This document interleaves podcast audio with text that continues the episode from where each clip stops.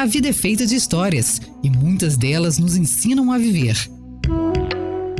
E agora você vai ouvir histórias do Guru. E no programa de hoje. Um certo dia, um professor chegou na classe e deu um balão para cada aluno, que teve que enchê-lo, escrever o seu nome e jogá-lo no corredor. O professor então misturou todos os balões e os alunos tiveram cinco minutos para encontrar o seu próprio balão. Apesar de uma busca agitada e confusa, ninguém encontrou o seu balão. Nesse momento, o professor disse aos alunos que pegassem o primeiro balão que encontrassem e o entregassem à pessoa cujo nome estava escrito nele. Em menos de cinco minutos, todos tinham o seu próprio balão.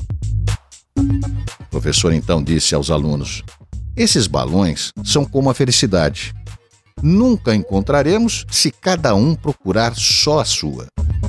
Mas se nós preocuparmos com a felicidade alheia, com certeza encontraremos a nossa também.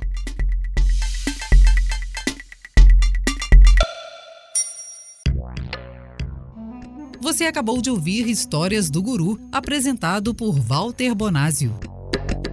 Todas as semanas, um novo podcast do Guru, disponível no site vocêbrasil.com.br ou ainda nas plataformas de agregadores de podcast.